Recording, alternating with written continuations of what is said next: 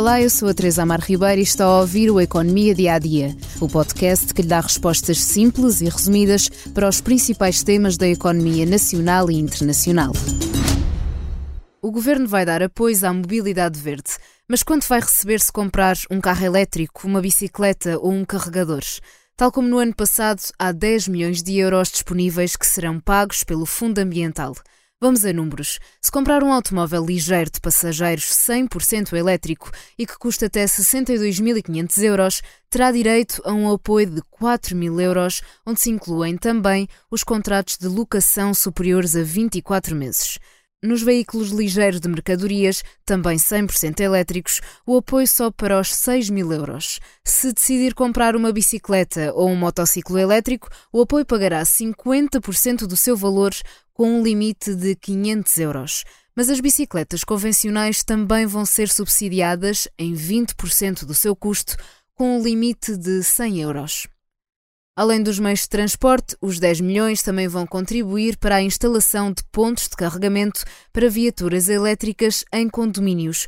Os limites são de 800 euros por carregador instalado e até 1000 euros pelo custo de instalação por lugar de estacionamento. Mas há uma regra: o apoio está limitado a um carregador por condómino e a 10 carregadores por condomínio.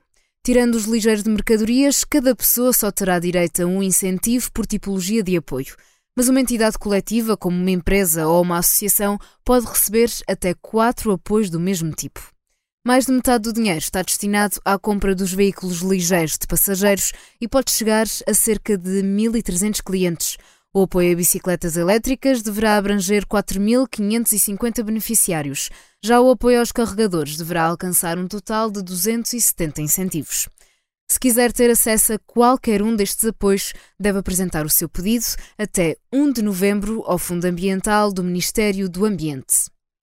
A renovação destes apoios chega no momento em que as vendas de veículos elétricos já têm um peso relevante no comércio automóvel. Segundo a Associação Automóvel de Portugal, a venda de carros aumentou 25,1% em abril, comparado com o mesmo mês do ano passado.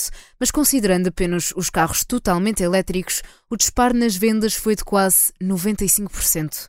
Se tivermos em conta os primeiros quatro meses do ano, 47% dos carros vendidos tinham motores alimentados a energias alternativas.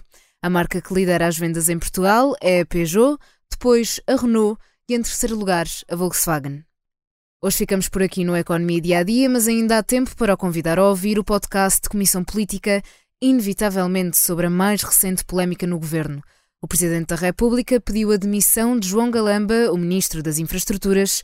Galamba demitiu-se mas António Costa não deixou. É a grande afronta de Costa a Marcelo.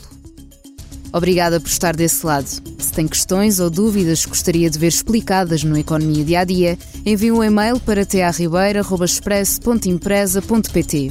Voltamos amanhã com mais novidades económicas.